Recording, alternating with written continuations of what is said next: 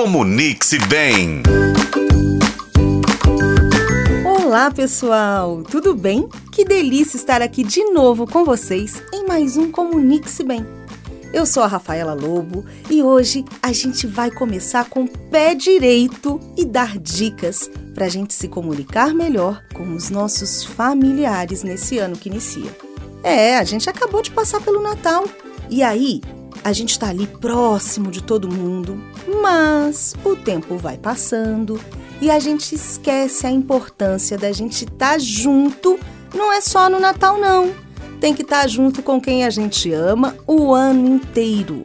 E nesse sentido, começar esse ano bem vai ser um presente para todos nós. Então, se você quer dicas de como se comunicar melhor com as pessoas da sua família, vem com a gente.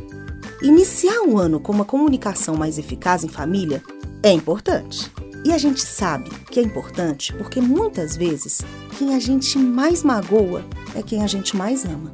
Muitas vezes as palavras mais duras, as cobranças, elas vêm exatamente com as pessoas que a gente mais ama.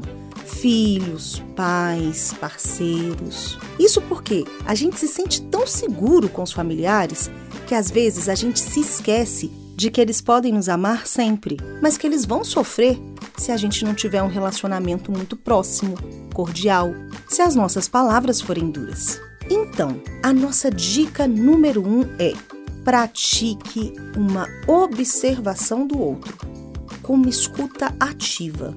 Quando eu falo escutar aqui, gente, eu não estou falando só do ouvido, não. Eu estou falando literalmente da observação. Esteja presente nas conversas. Demonstre interesse genuíno no que as pessoas que vivem com você têm a dizer. Compreenda antes de ser compreendido. Essa é a base de uma comunicação saudável.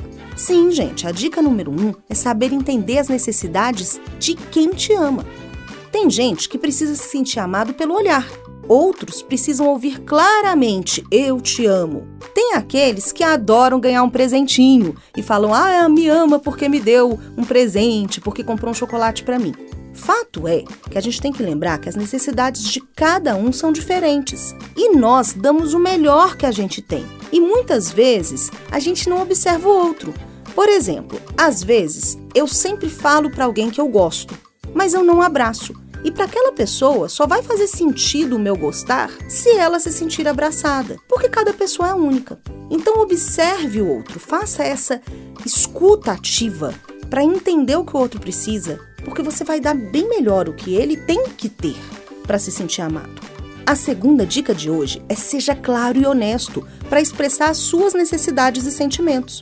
Do mesmo jeito que o outro não necessariamente se sente amado da mesma forma que nós nos sentimos, o outro pouco provavelmente vai conseguir te observar a ponto de saber o que você precisa. Às vezes a gente tem que ser claro, a gente precisa explicar. Olha, eu adoro quando você traz chocolatinho para mim, mas eu sinto uma falta de você dizer que me ama. Diz que me ama. E não se esqueça das palavras positivas. É ótimo a gente sim dizer para a pessoa sempre quando ela acerta, porque ela vai se sentir mais feliz. Gente, eu espero que essas dicas tornem a sua comunicação em família mais fluida e harmoniosa esse ano, hein?